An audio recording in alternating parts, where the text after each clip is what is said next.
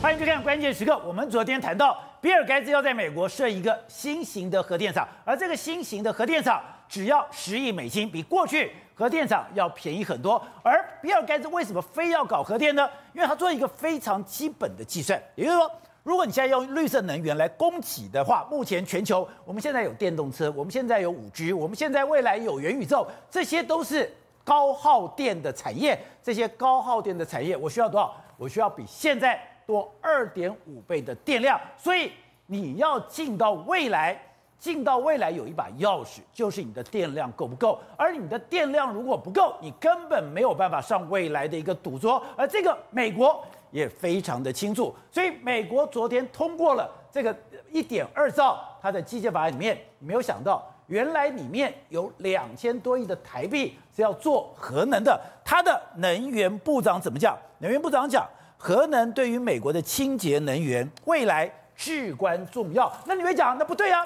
欧洲现在它也在飞核啊，它也在搞飞核家园呢，它也在搞绿能呢。可是你知道，现在对欧洲来讲，最可怕的噩梦就是限电。而这个噩梦，这个限电不是它会不会来，而是它何时来。我们看到奥地利的国防部长就讲了，问题不在于你会不会限电，而是你何时会准备限电，二是会何时限电，甚至他们现在对于限电。都已经做好一切的准备，因为他们跟台湾一样，他们要搞非核家园，他们要搞绿能，他们把很多原来的，不管是烧核电的，不管不管是核电，不管是煤，全部都给停用。停用了以后，出现了一个巨大的 gap，巨大的落差。而这个落差，现在欧洲已经确定，很多国家补不回来，补不回来，你就怎么等着停电？好，这这段里面有两位来宾加入讨论，第一位是资深媒体人黄创耀，创耀你好，大家好。好，第二位是台湾国际法学院的副秘书长林廷辉。大家好，好，so, 我没有想到，在拜登一点二兆基建法案里面，哎，竟然有八十亿美金，我是要做核电的演绎，还有他们要研发新进的核电。对，什么叫新进的核电？比尔盖茨他就做了，对，他就做了一个新的核电厂，而这个核电厂只要十亿美金，比过去的核电。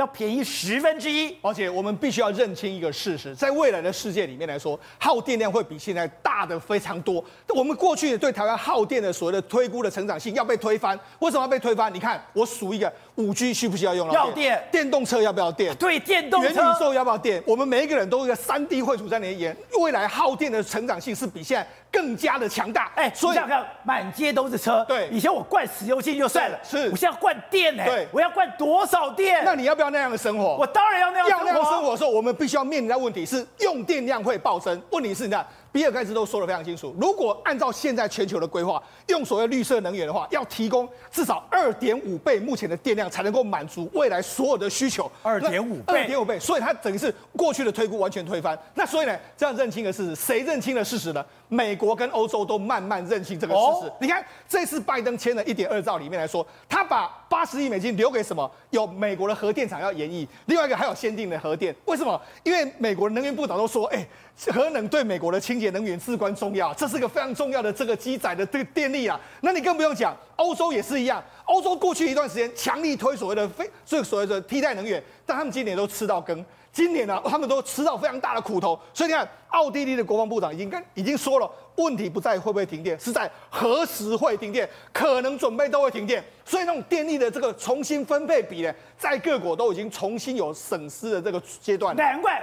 欧盟的轮值主席也讲了，现在你要从现在的发电，对，要转化到未来百分之百的再生能源，你中间一定要过渡，对，过渡里面过去只想用天然气，对，现在不是了，是，现在天然气之外，我一定要加上核电了，对，这是可能是一个趋势。那这个趋势里面来说，你看美国的能源部长葛兰霍姆他就说，我们非常看好这些这个核反应堆，那我们在这方面的研究会非常大量，我们非常支持这一点。先进核反应堆，他这一次的八十五亿里面有六十亿是所谓核电厂，现有核电厂要延役。那那研议不是说，哎、欸，就是说继续再让它这个烧现有的燃料棒，没有，他们更新新的燃料棒，哦、就把它里面的燃这个过去的这个技术重新再更新。等一下，我如果是旧的核电厂，对，我把旧新燃料棒旧的燃料棒换新的燃料棒，对，就有改善了吗？当然会改善非常非常多。那另外一个就是说，因为还有二十五亿去盖所谓先进的核电，先进的核电就类似说泰拉能源这样的这个先进的核电，哦、所以美国全部都要弄进去。那弄进去，宝杰长。是让我们仔细来看哦，它里面有非美国未来的清洁能源有几个方向，它里面有一一一大块就是清洁能源。当然，第一个是什么？氢气。他们未来要发展氢气，另外一个他们还有碳捕捉，另外就是用在这个这个所谓的核能，所以。美国未来的这个清洁能源里面来说话，有几个方向可能是现阶段我们值得留意。一个是氢，另外是核能。所以这两个东西呢，是未来美国会把它列入所谓的清洁能源的行列里面。所以台湾全部都赌在风力发电，赌在太阳能。对。但是人家现在已经进步到了氢气，对，碳捕捉、核能了。对，所以它除了这个之外，你看。最近一段时间，其实美国有非常多的投资，非常多的金额，六千多万的这个金额，要资助所谓的美国各州的这个九十九个这个相关核能技术的研发。所以美国呢，显然过去一段时间，美国曾经有中断过核能相关的研究，他们现在重新把它拿回来这个研究。所以呢，未来美国搞不好核能发电厂出现的速度会越来越快，而且越来越多。而且刚刚讲的，美国要争霸天下，美国要在半导体，在这个所谓的电池上面，我要领先中国。是，我要领先中国，我就在电上面。我要领先中国。对，如果美国不能生产足够的电。干净的电，你如何争霸天下？我觉得现在美国有几个发展的方向。第一个就是说，你看泰拉能源现在新盖在怀俄明州，它在旧的这个碳的这个发电厂里面来说，它重新把它弄掉，弄成是一个新的核电厂。这个核电厂一共要花十亿美金，那七七年的时间，那这个其实十亿美金比过去一个大型核电厂两百五十亿呢，成本降了非常多，哦，而且耗时的时间来说更短，因为它只要七年的时间，很多都可以用模组化的这个状况。那这个到底有什么样的特别呢？第一个，它用了先进的这个耐的反应炉，另外它有钠反应炉，钠反应炉是新的这个，另外还有这个盐这个熔岩堆，熔岩堆来说的话，是可以增加所谓的这个核储能的这个状况，所以等于这都是新的技术。这个新的技术是更安全，因为钠的这个反应炉里面来说的话，你用风吹就可以防止，因为呢。过去传统的这个核电厂都要用水，所以它其实旁边都要盖一个水电站，然后抽水上来帮它冷却。这个是用风就可以发冷却，所以这个地方呢，这个会更加的安全。难怪它可以盖到内陆。对，而且一般我们讲核电厂，你要盖在海边，你要盖盖在河边，是因为我要大量的水让它冷却。这里没有，对，因为它的钠反应炉比较特别，就是用风就可以让让它降让它降温，所以这个呢在很多内陆地方都可以用，而且这个最好的一个点是什么？它可以小型化，所以泰拉能源其实它盖的是小型的发电厂，它一个发电厂大概是这个约莫是三百三百四十五 mega 到五百 mega 左右，这个约莫是提供大概五六十万户用用所用，所以未来美国呢会盖很多这种小型，为什么要盖这种小型？宝杰，那因为我们现在大型的核电厂，你一盖下去之后。你那个输电到终端的时候，你耗电非常非常多，对，所以那个成本其实是会更高，因为电最浪费的。就是你在输送过程中的消耗。对，那所以它用小型化之后呢，它可以区域电网、区域电网这样子，所以它的使用能能源的效果会更加好。所以这个一盖下去之后，它可以取代很多目前的大型的美国的这个核电站。所以这未来小型核电站会变成是美国未来的发展主要方向。你看现在西屋电器，它弄了一个微型核电池，它这个为什么要微微型电，在这个微型的核电池，它其实就是小型的发电站。它用这样，你看用卡车就可以运输一个货柜就可以了。它这个反应堆来说的话，就是小就区域区域可能使用这个小的这个反应堆，或是工厂里面就使用这个小的反应堆。哦、西屋做的。对，那这个小的反应堆里面来说的话，它大概可以三年到四年以上不用添加任何的这个燃料棒，所以它可以用非常长的时间，它约莫可以四十年左右这样子。那反正你几年换燃料棒这样，它可以用四十年，而且它安全性是相当相当高的一个状况。所以它三十天就可以组装完毕。那除了这个之外，美国呢？美国现在还跟两家公司，美国国防部跟 BWXT 还有 X 能源，它 X 能量，他们建所谓小型的这个核反应炉。哦，那这小型核反应炉在做什么呢？因为我们知道，事实上美国碳排放最高的一个单位，你知道是什么？就是美军。哦，美军的碳排放量是相当相当大，因为你过去都用所谓传统的这个燃料啊，柴油发电这些，他们未来要完全取代，甚至现在的所谓的哦。所以他们的核反应堆、核反应炉是要取代柴油的，对，取代现有的柴油，甚至还有微型化。小型化，所以现在现阶段，包括说像美国的可能未来的主要的这个，包括说像船舰啊，或主要在工在所谓的这个基地里面用的电，可能都用这种所谓小型的为核电，然后再这样来来做，就是这个样子。对，所以美国军方也是快速的在投入所谓的核能的这个发展。所以你看，哎，所以我才说嘛，这种小型核能的发展趋势，我觉得我们台湾也可以好好的来思考看看是不是有这个可能性。而且更夸张的是。现在美国还在设计一种东西，对，可以便利你携带，是。放在家里，不会放在社区的。这个是 SpaceX 的前员工叫 Radian 的，他发，他目前在想办法来做一件事，他把他这个，比如是一个可吸式的这个反应炉，就小型的这个反应炉，反应炉可以带来带去，带来带去。那你看，事实上这个反反应堆来说的话，它用所谓的先进的这个核燃料的这个技术，它用所谓的氦气冷却，氦气冷却来说 对氦气冷却来说的话，可以更加使这个核，因为核反应炉最怕就是过热，它这个过热的程度会比较低。你看，它这个约莫是一 mega 瓦，一 mega 瓦的话，大概就是一千个家庭左右的一个状况。所以它事实上，如果这种微型化都能够做得出来的时候，哎，未来可能真的，美国如果真的都研发那种微型、小型的核电都做得出来的话，美国的电。美国在能源市场上面将有非常大的斩获。哎，如果这个做出来了，美国所有的军事基地放这个东西，它就不缺电了。对，它的碳排放就会减少非常非常多。所以你看，现在美国在做什么？你看。我刚才讲了，美国小型微核核核电厂的微型化，这是一个目标。另外一个，他们现在大型的这个核电厂里面，他们要用新的燃料技术。他们现在用什么？燃料棒，因为燃料棒最容易出问题。他们现在用所谓耐事故的这个燃料。耐事故。对，什么叫耐事故的燃料？你看过去的燃料是这样子的，你要燃料完，然后把它加在这燃料棒上面，然后燃料棒上面有燃料束，这样一根一根，然后弄进去。但是过去一段时间里面来说的话，它的这个外面的材质不够好的时候，它很容易会造成个外泄的这个状况，甚至温度过高会融化，融化之后就会产生这个危险。那现在新的技术的里面来说，他们把所有的外层的这个涂装把它重新改，哦，比如说你看这个西屋用的时候改进了这个，这个就是新的燃料，对，各涂层的这个包层，包层来来说的话，它的燃料除里面可以燃容忍的这个所谓的温度可以更高，另外它外面还用所谓的这个这个细化釉的这个燃料芯。这个新化铀的燃料性，它不像过去一段时间那么容易外泄，所以这个都是它它的这个方法。那通用电气也是一样，外面的这个包材把它重新的改变之后，你看用什么铁、铬还有铝的组合，把它包装起来的时候，它那种高温，譬如蒸汽大量的蒸汽或是高温的时候，它不会受到破坏。然后这个法马通另外一家也是都一样，他们都在做新的这个新里面的燃料的芯块，或者是说外面包装的研究，它这个新的弄进去之后。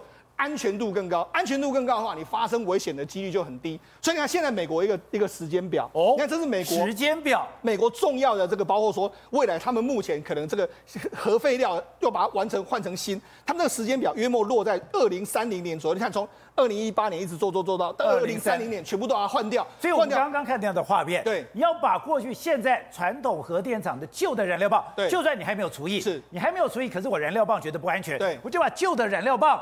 换成刚刚你看到那种新的燃料棒，对，无论如何，至少燃料棒更新之后呢，它至少发生事故的几率会更低，也想办法会更加安全。好，那除了这个之外，你看最近美国的媒体哎、欸、非常有意思哦，这个《纽约时报》哎，他居然在鼓吹这个核核能发核能啊，那这是为什么？他罕见的他报道一个俄罗斯，为什么俄罗斯？他说俄罗斯呢，在这个我们北极圈那个地方呢，他们有一个北极港里面有一个叫做佩韦克的这个城市，他们停了一个一个一个船。这个船其实不是船啊，它里面是个核电站，漂浮的核电站。那为什么要用这个地方呢？因为这个地方啊，过去没有电啊。那电力要拉到这个地方很困难，所以它这个核电厂停在外面之后，你知道当地人说哇，太好了，我们很久已经没有洗到热水了，因为过去一段时间没有电，没有东西可以洗热水。所以这个俄罗斯的北方小镇现在就透过这艘船来提供电。对，那你看美国还美国纽约时报还大举的报道，那其实大举报道告诉你什么？告诉你说美国现在媒体的舆论，或是美国的官方，或是美国军方都在研发所谓新新形态的核电，这或许是一个值得观察的一个趋势。好，正好。大家讲的气候变迁已经变成了威胁人类真实的问题了。那当然，我们就要开始节能减碳。可是节能减碳，欧洲执行的最彻底。可是欧洲执行彻底之后，面临跟台湾未来可能一样的问题。他们大量的把燃煤电厂给关了，大量的把核电厂关了。他们也要依赖天然气，他们也要依赖所谓的再生能源。就没有想到，居然出现了一个巨大的缺口。所以现在德国、现在奥地利，甚至西班牙。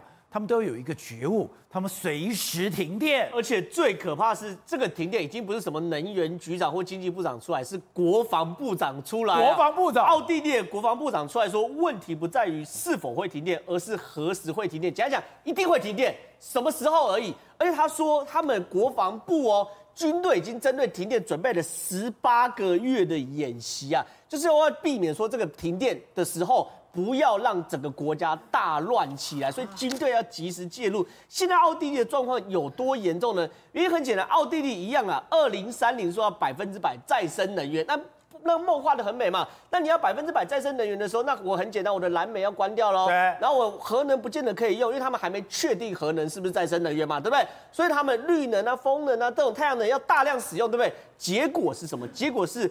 正常来说，过去有一年他们紧急发电大概十五次，所所以紧急发电就是就像我们一样，快要没有备载，然后拿油来烧嘛，煤来烧嘛。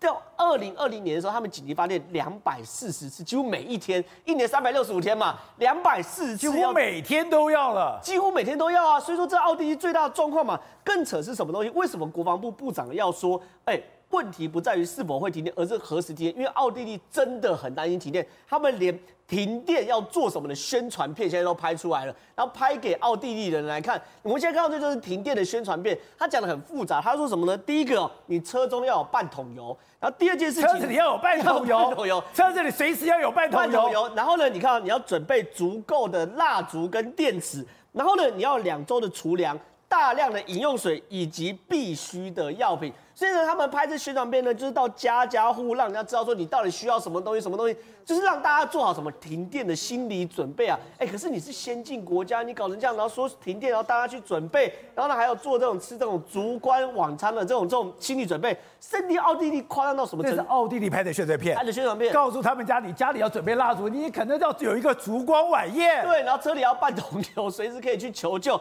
然后呢，他们甚至为了要确保他们在停电的时候不要出大事哦，竟然搞了一个三天，整整三天奥地利没电的停电演习，让大家知道说你要去哪里，军队要怎么动，然后等等的。他们搞了停电演习，这么认真，搞三天呢、啊？所以说对于欧澳洲来说是非常，而奥地利来说是非常非常紧张的。那除奥地利之外，德国，我们以为德国是强权，对不对？抱歉，德国现在开始做民调，让民众准备好要有停电了。他们民调说，哎，六十，哎，但五十五趴的德国人说他们已经为停电做好具体的准备。哦，那什么叫具体准备？你看哦，德德国竟然出了这个所谓的哎停电指南，这个这个停电指南，停电指南，全世界大家都一样。你看，他说供应十天的食物跟饮料。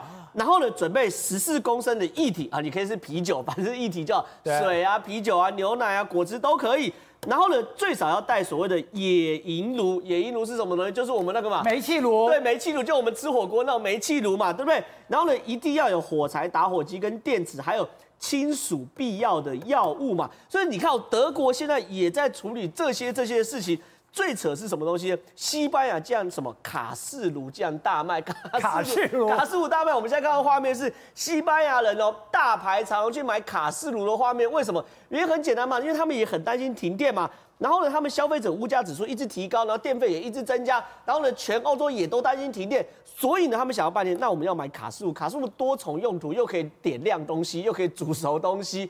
然后呢，我只要有足够的瓦斯，我就可以摆在这边嘛。所以你看哦，他们说便利商店有大批大批的卡式炉哦，一到货全部都被拿走。你看外面排队，全部都是要买卡式炉的。所以确实哦，在人类现在这个时候，你就是我没有电不可以用电炉的时候，我家里有一个瓦斯炉，刚才还可以用一下。卡式炉是多功能的，也可以照亮，可以煮东西，还可以取暖呐、啊。所以说，对卡式炉来说，其实是最好的东西。所以呢，现在整个西班牙现在卡斯也大卖。所以呢，其实啊，当然绿能是我们的目标没有错，可是在这个时候你走太快，可能会能源会青黄不接。而且刚刚讲到的德国，你们讲说已经有百分之五十五的人已经为了停电做了具体准备，那你做了什么准备？很妙是，哎，他们有百分之八六十三的人我买了蜡烛跟我的手电筒，我有百分之六十的人我真的准备食品，我有百分之四十六的人我真的准备水，当然准备现金很重要，还有他说有百分之十八的人我已经做好自卫的准备。对不对？别人来攻击我的准备，自卫跟军备领域做好准备嘛？可能在台湾你需要棒球棒，还或者辣椒水。辣椒水，辣椒水比较有用嘛？那如果在美国的话，你可能是需要枪。那德国法令不知道。可你想想看哦，当然了，你德国做完这些推广之后，你看哦，只有六成的人食品是够的，四成人食水是够。可抱歉，你食品跟水都要够啊，要百分之百的人做好食品跟水才可以做到。所以呢，当我们台湾不断的往非核家园、非核家园，而且是二零二五，奥地利是二零三零哦，我们二零二五往非核家园走，而且天然气是五十趴，对不对？欧洲天然气了不起，二十趴、三十趴都搞成这样的时候，其实台湾。真的要面临到一个很严峻的考验，就是电可能真的会不够。好，创下有一句话说：“潮水退了才知道谁没有穿裤子。”现在在台湾的关键话是什么？重点话是什么？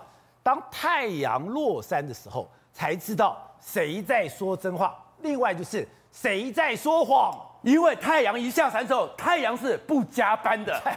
宝洁，太阳不加班，所以我们不是想说我们现在都是绿人吗？我们太阳光电吗？我们拉得很高吗？可是宝杰。现在你会发现说，为什么到了傍晚的时候，我们前几次好几次调节的时候都是在下午，因为太阳下山了。太阳只要一下山，它就没有电了。这个是十一月十七号，你是特别看的，从王明俊呢从台电的所有公开资料里面哦去整理出来，我听到我们一直讲说，你说台大的医生王明俊，对，他非常在乎我们的核能安全的问电力安全的问题，所以他特别就讲啊，十一月十七号你讲的。SOGO 不是停电吗？SOGO 停电三分钟，本来讲说是因为旁边的变电站出问题。他说不对，如果你今天去算整个十一月十七号的用电量的时候，中间藏着很多猫腻。所以宝杰是一个，我们太阳光电真的是把它铺设的很多了。所以你知道我们现在发电的第三名就是太阳光电，哦、第一名天然气嘛，第二名蓝煤嘛。再过来是太阳光电，可是宝杰是一点五十分的时候，那这个时候慢慢的太阳要下山了，所以呢，用电昨天最高峰的时候是下午四点二十分，而这个时候呢，太阳公公已经下山了。对呀，我们现在用电高峰不是在正午，我们现在台湾的用电高峰在四点二十分，而四点二十分刚好是太阳能无法供应的时刻，因为太阳已经西沉了，云气云层已经起来了，所以宝杰你看一下子巨降五分之一。太阳能呢，就从两百六十六点百万千瓦一下子降了五分之一了，哦，这就已经没电了。可是这时候呢，你天开始暗了，你要开电灯？你要不要开什么？所有的，哦、所以这个时候电源要打开了。这个叫做每日用电的第二高峰，因为你要开所有的电源，要开电灯，要开照明，然后工厂里面也要重新开照明。这个时候是用电高峰，哦，太阳能撑不住了，就再过来呢，接下来保洁零。太阳公公下山了，到了绝对不加班的五十分之后，太阳能就变零了。对，所以太阳光电它有个时间性。可是让我们怎么昨天没有缺电呢？怎么昨天没有跳电呢？宝杰，我们不是要节能减碳吗？结果你看，天然气在下午这个时候，太阳能还有的时候是一千四百六十五万千瓦，对不对？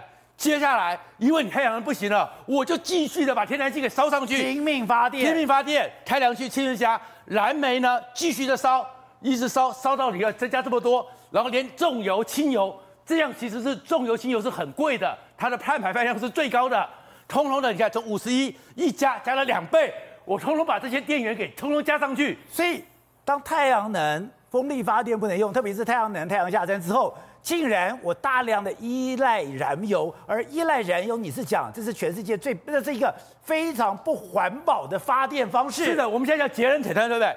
风力和水力是最低的，它这个一个单位出来的量是十八 G，可是宝杰你知道？燃油是多少吗？七百九十 G 哦，所以你要燃油节能减碳？你更多，而且它的发一度电要七块钱哦，是最贵的。它的节它这样多又多，而且昨天呢，为了撑住这个，为了撑住，我不在乎碳排放，我也不在乎花多少钱。而且来昨天为了要撑住太阳能少掉了，它总共是三百一十九万千瓦，对不对？可是宝杰知道，昨天天然气、燃煤和燃油为了补太阳能，知道它花了多少吗？三百七十九万哦，还多了六十万千瓦，所以我们燃煤来的更多，我们烧这个碳烧的更多，烧更多煤，烧更多，只是给你一个假象，我们有太阳光电，我们有太阳光能，可是它真的是非常非常的贵。所以创下，你说我这一届考数学，大学里考数学最高分的人，只有一个，数学不会骗人，数学数学不会就不会，哎，可是数学不会骗人，但是呢，他就告诉你说，我们有太阳光电，一切就把你遮掩了，而且更遮掩是什么？现在这个东西都已经烧到紧绷，对不对？这个整个你看呢，这里面就是告诉你说，其实呢，燃油的不管是重油或轻油，它都是最贵、最污染的，而且它的成本最高。哦、我烧这一度就要将近七元，然后你看呢，天然气要四元，已经很贵了，三点九亿元，三点九亿元就接近四元嘛。然后燃煤呢，大概是一点三九元，所以我们这个现在的我们一般收电费大概是两元多，快三元左右。你一下子烧这么高。这些成本谁来补呢？台电补啊！可是现在给你冻涨电价，对不对？所以冻涨电价之后出了什么状况？我很多设备我不能更新啊，哦，我很多系统我不能处理啊，我就把它摆到摆到，等等等它坏掉啊。难怪 SOGO 旁边，哎，SOGO 是在忠孝东路，是台北的精华区，连台北精华区，我的电力设备都这么老旧，所以昨天才会一样，人家正在周年庆，大家就要挤进去要抢买东西的时候，下午两点四十九分，又在这个第二尖峰的时候。一个变电器一跳，他们就停电了。然后幸好昨天只是三分钟把它救回来。可是我们现在看上次，上次那个永安那边的大一个排阀一掉之后，全台湾都紧绷了，立刻全台湾都垮了。上次桃园的时候，一个白皮星就把你给全部都弄垮了。所以这么紧紧张吗？所以其实呢，轻油发电基本上它是汽涡轮的，它非常贵。通常呢，我是准备到什么核能电厂撑不住的时候，我紧急的把这个轻油下去，等于它是一个核能电厂的一个备载。但是我们现在都把它分成常态，所以呢，何时停电是小事，随时停电、适应停电是台湾人必须要学习的。好，所以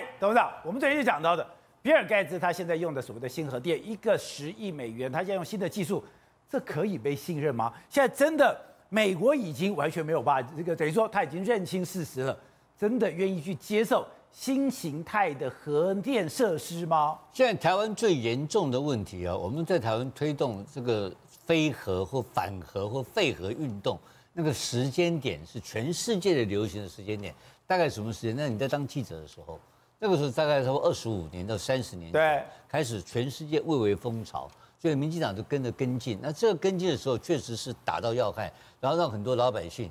能够产生一个恐惧心理，然后吸收了非常多的选票。我是人，我反核。对，那这个东西非常有号召力。但是当时的这个科技的背景呢、啊，跟今天的科技背景天差地。哦，我讲一件很简单的事情：当时的电脑的运算，跟今天的电脑的运算，跟当时的所谓的这种所谓基因、基因族、基因的这个发现、基因的基因图码的这种发现等等。所以，从生物科技跟电脑科技通通不一样了。这是代表什么意思？你知道吗？我讲很简单一个概念，就是我们现在计算方式，这种超工程的计算方式不一样。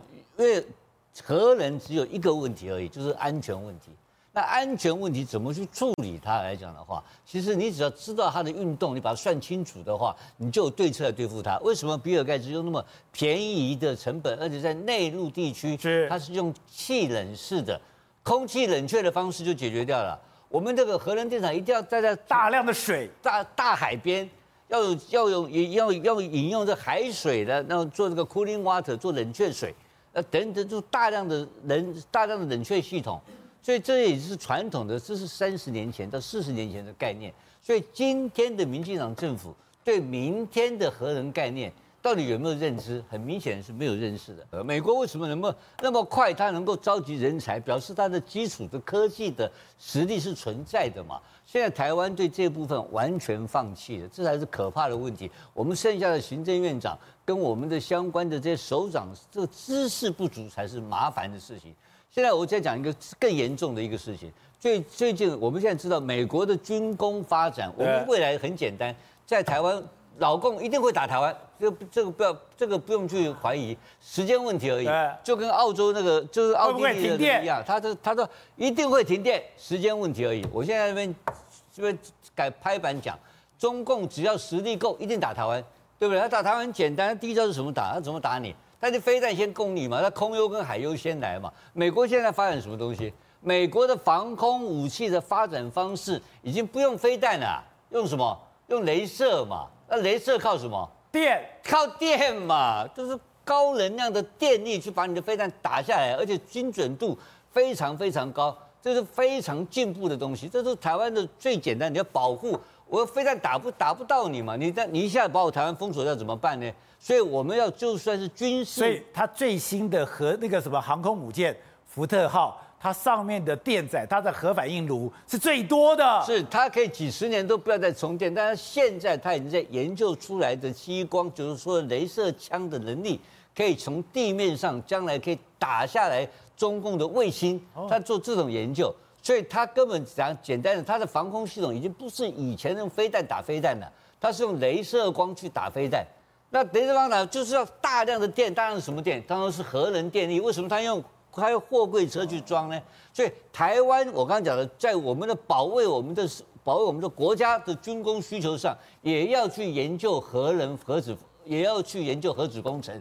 我们的民生需求上，也要研究核子工程。我们的未来的生存，一定要把这个东西搞清楚，一定要有学者去做研究，要这个科学才是真正继续研究，才是我们的第三座护国神山，好不好？所以这方面，我们的政府完全没有概念，也没有讨论，只要想到说这个抗中保台，其他都不管你。快点，我们这一讲是，普丁说要用电去威胁乌克兰。我们讲讲讲讲讲讲，导播，我们现在看到画面，现在乌克兰真的停电了。对，普丁真的把它断电之后，它真的无电可用了。他现在情况真的是面临到大概每三每周有三四天是变成是没有电，所以他们大家点蜡烛来过日子。每周三四天。对，而且很可怕一件事情是，当你一旦没有电的情况之下，你不只是没有光，而甚至是没有水，因为你的 pump 是没有办法在没有电的情况之下运转哦。所以就变成又缺水又缺电的情况。那除此之外，包括他们整个红绿灯的一个也都完全停摆，交通大乱。然后呢，乌克兰包括你看这个这个红绿灯完全都没有，没有任何闪的。所以他们那个现在车子在行驶上都要特别小心。再加上他们的一些医院也陷入一个停电的状况，所以很多的一些重担，你看这个你看不出来这白天和晚上，因为完全都是停电，所以他们很多的一个的医院也停电，医院也停电。照理说医院应该会有一个备。用的一个电源哦，但事实上，为什么整个医院都停电，就代表连备用医那个的电源都用完了，完全没有电，所以对他们来讲，现在其实是一个很严重的状况哦。那到底甚至有怎么样？甚至有的地方会直接贴出公告，跟你讲说哦，哪几天所有的街道要停电，而那个那几天发现几乎每天浪袭波浪里的啦，就一整天每天都有停电，只是不同的时间点哦。白俄罗斯在十一月八号的时候也说，我们从十一月呃十八号开始要。对乌克兰这边电网停止供电，所以呢，他现在不只是自己本身呢没有煤炭可以烧之外，他连原本来自白俄罗斯这边的一个电网供应的电，也从十一月八号要停止。而这个电网供应的电有多少？居然具有高达大概三分之一。所以现在乌克兰的住的停电的问题真的是还蛮严重。那很多人就会认为说，那到底整个为什么白俄罗斯突然也动出这一招？其实现在很多人在猜测。白俄罗斯所有举动都是因为他背后普丁在后面塞狼，对，那普丁在后面最主要原因就是说，今年十一月十一号开始，白俄罗斯跟欧洲啊，包括波兰啊、立陶宛这些国家。都有一些人，那个人那个就是难民危机的问题，然后现在他们在十一月十六号就呛他说，哎，那这个部分我们要透透过呃停止供电给你们方式来解决。然后呢，结果德国在北溪这两天又宣布北溪二号这个俄罗斯的这个输呃输油管线要开始停下来，没有想到才公布没有多久，十一月十七号，俄罗斯他们这边就宣布，白俄罗斯这边就说，哎，那我们这个油呢，这个管线输油管线停止供电呃供油到那个俄那个欧盟这边三天。所以导致整个不要北溪二号，我就不给你油了。对，他的一方面是说德国的德国这边是暂停北溪二号的这个认证而已，就没想到白俄罗斯马上不给油。对，马上就不给油。他的说法是说我们这个油要什么要什么维修啊？对对对，然后停三天，停三天，现在冰通雪地停三天还得了？所以德国刚刚不是提到吗？开始告诉你停电的所有相关的指南。所以将所有的问题，你就会发现到一件事情：俄罗斯已经非常明显把能源这个东西变成是大国角力。只要你不听我的话，我就要透过能源来控制你这个国家的一个相关的政策。铁慧，普丁也太狠了吧！现在冰天雪地，天然气说停就停，油说停就停，煤说停就停，搞得乌克兰十天哎一个礼拜有三四天，哎，你三四天你供煤怎么办？你供暖怎么办？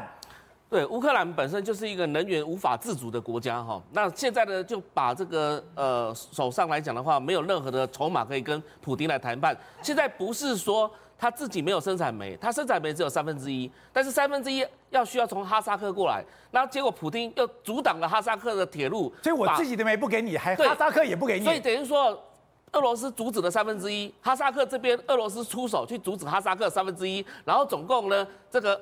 乌克兰整个没有三分之二的这样的一个煤矿，再加上白俄罗斯这边，这个俄罗斯就在背后又告告诉白俄罗斯说，停止供电，停止相关的这个能源给乌克兰。所以你现在搞得乌克兰上下来讲的话，你没有电，你就算拜登提供给他八十万吨的弹药有什么用？你如果没有这个这个天然气或者是石油或者是运运输的交通工具，它需要用电啊，铁路不用电气化用电吗？那这时候没有电，你怎么运输到前线去去打仗呢？所以就是说哦，其实哦，西方国家现在面临到一个非常严重的抉择问题哦。今天英国首相强生就讲了一句话，他说？他说要在乌克兰跟能源之间来选边站了，也就是说到底要怎么选的一个问题啊。如果你今天欧欧洲国家选的能源的话，那不好意思，我只能牺牲乌克兰了。如果今天要要救乌克兰的话，那不好意思，有可能能源掌握在欧洲的身上，掌握在普丁大帝的这个手上，那怎么办呢？